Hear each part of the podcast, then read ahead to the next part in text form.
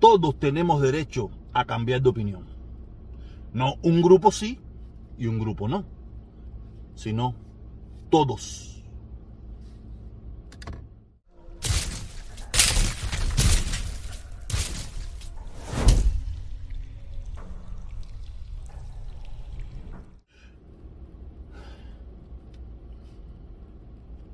Buenos días, buenas tardes, buenas noches. Me da igual a la hora que usted pueda ver el video. Lo importante es que lo mire.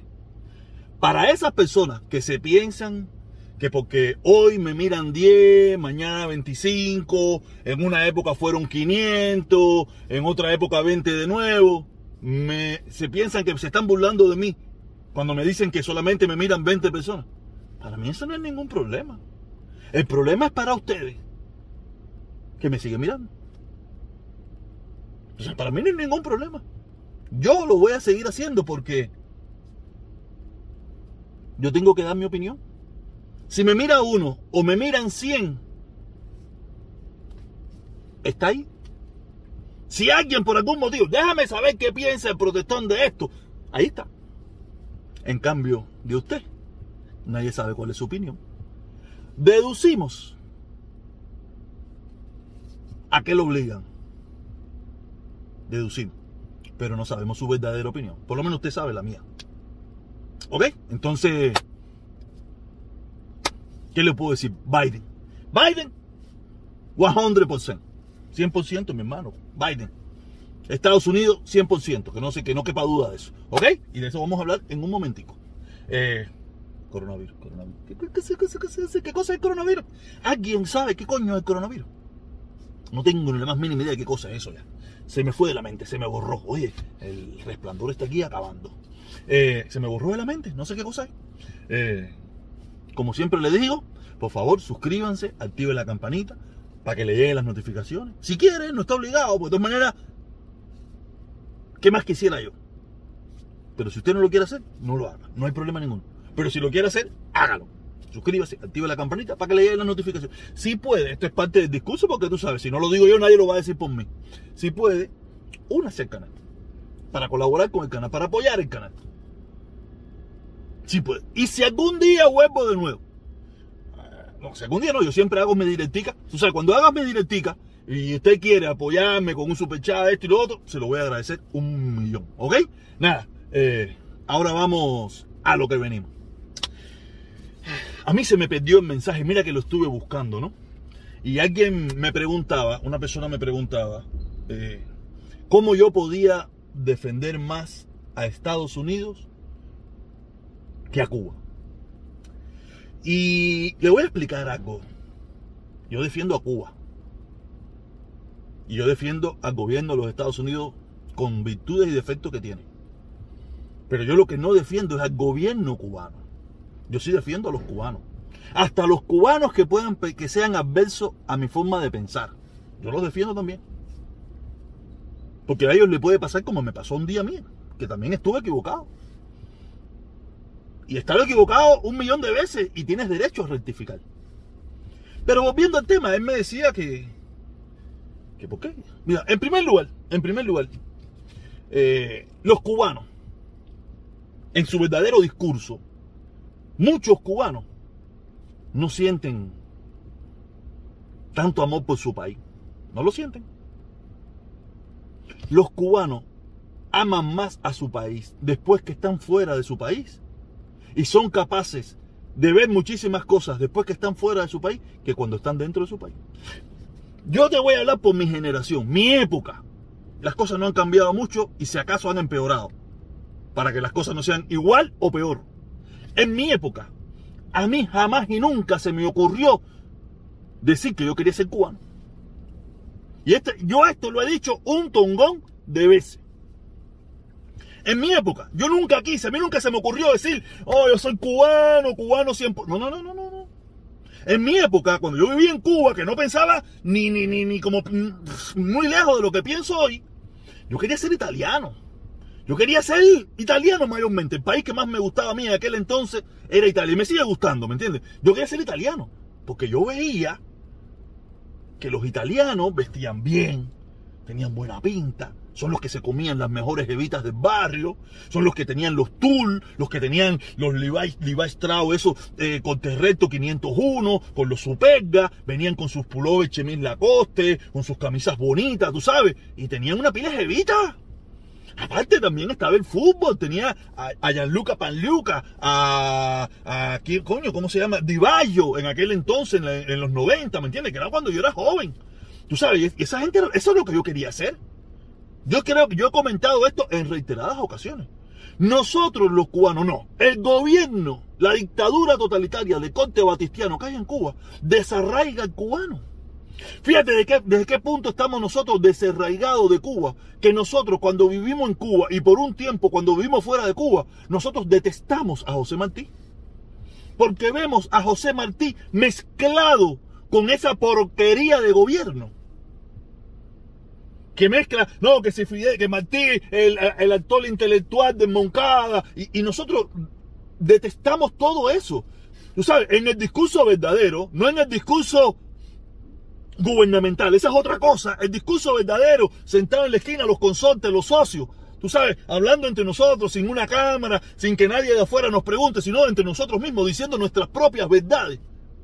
Yo no me recuerdo ninguno de mis amigos, y tenía muchos amigos, y sigo teniendo muchos amigos, yo no me recuerdo ninguno que me decía, no, yo quiero ser Kindelán, yo quiero ser, no, sé, no, no me recuerdo nada de eso. Todos queríamos ser Maradona, queríamos ser, eh, ¿sabes? No sé, como, como queríamos ser como, como, como, eh, eh, como que Jordan, queríamos ser como Shaquille O'Neal, como Charles Buckley, queríamos ser como esas cosas, pero yo no quería ser como, o sea, a mí nunca se me ocurrió querer ser como Juan Torena.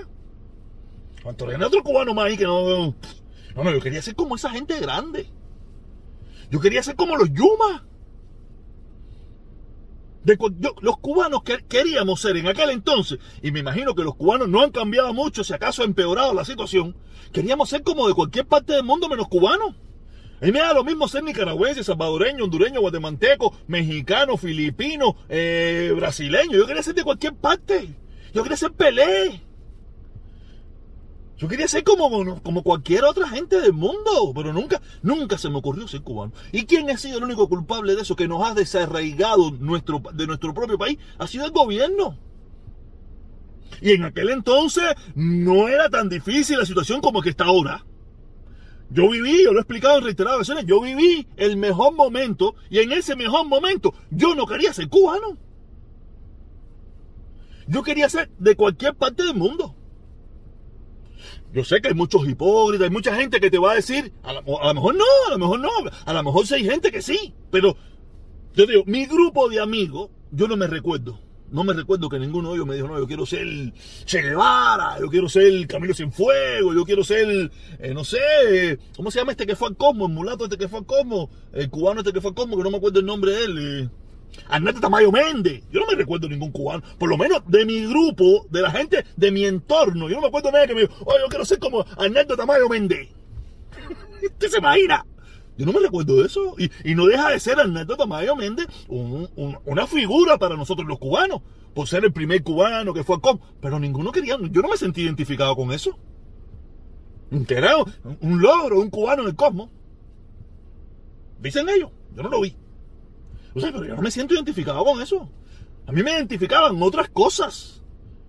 Nosotros, los cubanos, de una forma u otra, el pueblo, el pueblo de verdad, en su, en su privacidad, no en el discurso público, no en el discurso para las cámaras, no en el discurso de la escuela, no, en su, en su privacidad, no tiene nada que ver con ese gobierno.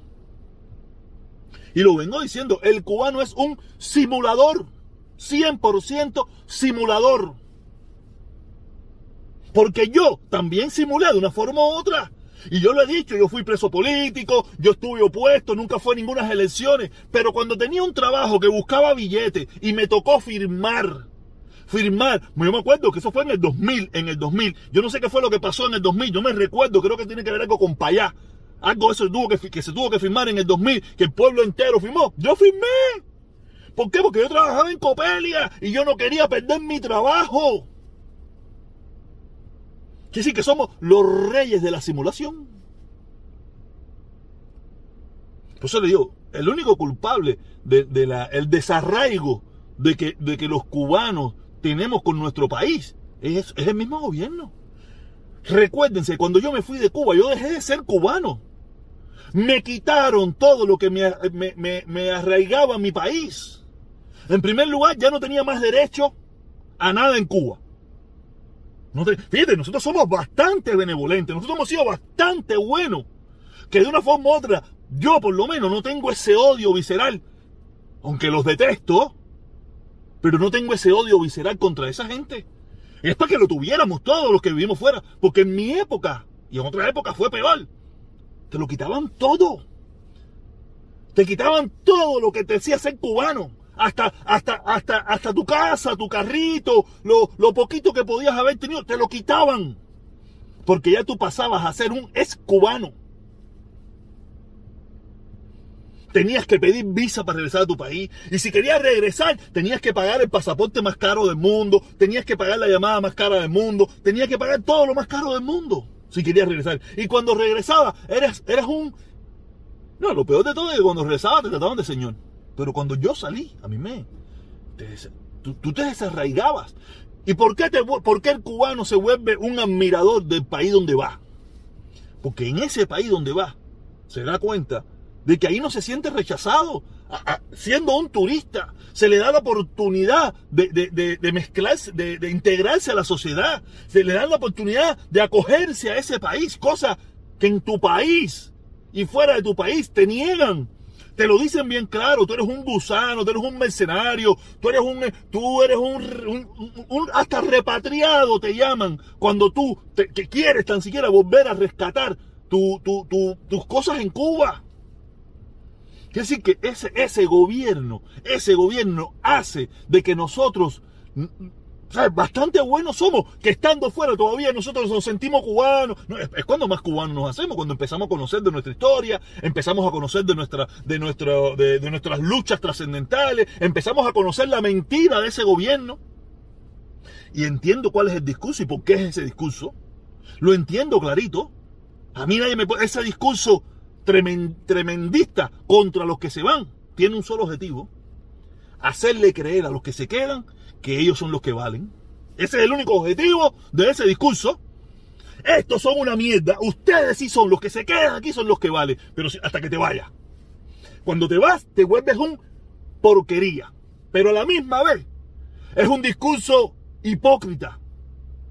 Porque, aunque usted es el bárbaro porque se quedó, pero los duros son los que se van, porque son los que mandan remesa, son los que vienen y rentan auto, son los que vienen y se rentan en hotel, son los que vienen y tienen todas las oportunidades que usted, el duro que se quedó, no tiene. ¿Sabe? Quiere decir que a mí, yo entiendo el discurso y por qué es el discurso. El que se quedó es el bárbaro pero a la misma vez que está jodido. Porque los otros días, cuando Díaz Canel habló de que, de que vengan los, los cubanoamericanos, vengan los emigrados a, a, invertir en el país, no se lo dijeron a los que están adentro, porque los que están adentro no tienen un centavo. O la mayoría de los casos no tienen un centavo. Quiere decir que haberte quedado, haber apoyado ese discurso, haberte creído que lo que te estaban diciendo era verdad, era falso. El discurso verdadero es que usted que se quedó, se quedó jodido y va a estar jodido por el resto de su vida hasta que siga que se quedado ahí. En cambio, nosotros los que no fuimos, los, los, los ex cubanos, como nos lo han dicho un tongón de veces, estamos bien. Con nuestros problemas, con nuestras cosas, pero estamos bien. Y bastante buenos somos en la mayoría de los casos que todavía abogamos por ustedes. No porque ustedes son los culpables, no porque ustedes son los culpables, ustedes son tan víctimas como somos nosotros, los que apoyan y no apoyan, son tan víctimas como somos nosotros. Hemos sido víctimas todo de algo superior que nos ha hecho mucho daño. Que ha jugado con nuestras mentes, ha jugado con nuestra familia, ha jugado con nuestros ideales, ha jugado hasta con nuestra cubanía. Que se llama la dictadura totalitaria, criminal y asesina de corte batistiano. Y cuando le digo corte batistiano es porque los principios que, implantó Batista siguen hasta el día de hoy. ¿Cuáles eran los principios de Batista? No queremos oposición, no queremos gente que se oponga a nuestro partido, no queremos gente aquí que sea adversa a nuestra forma de pensar. Y eso no ha cambiado desde 1952 hasta la fecha. No ha cambiado. Cada cual, en cada gobierno han usado diferentes fórmulas para llevarlo a cabo. Pero el estilo que implantó Batista no ha cambiado. Eliminación, muerte, asesinato, paredón, prisión, bótalo del país, no lo dejes entrar. A todo el que piensa diferente a mí. Te podrá gustar o no gustar este discurso, pero esta es la realidad.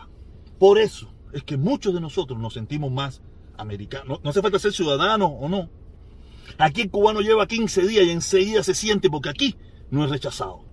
No sé en otros lugares, yo no he vivido en otros lugares. Pero aquí no somos rechazados. En nuestro país sí. En nuestro país somos rechazados por pensar diferente. Aquí nadie me rechaza. Y si me rechaza alguien es otro come igual que yo. Pero no desde el gobierno, no hay un discurso rechazándose a mí. Hubo un intento, hubo un intento con el expresidente anterior, con Donald Trump. Pero estuvo cuatro años y se fue. En cambio, en Cuba llevamos 63. Con esta nueva, ¿no? Había otra por ocho años más. Ese es el discurso tremendista que nos ha tocado vivir nosotros los cubanos. Por eso, con tanto amor, te encuentras a tantos cubanos defendiendo el lugar donde vive y con tanta vehemencia y con tanto, con tanto fuego y con tanta molestia contra el gobierno de Cuba, no contra su gente, no contra su pueblo, no contra su tierra, sino contra el gobierno, que quede bien claro. Porque lo dije los otros días y lo vuelvo a repetir. Ese gobierno que hay en Cuba no es el país. Ese es un gobierno temporal que ha durado demasiado. Que mañana, pasado, algún día, saldrá y vendrá otro.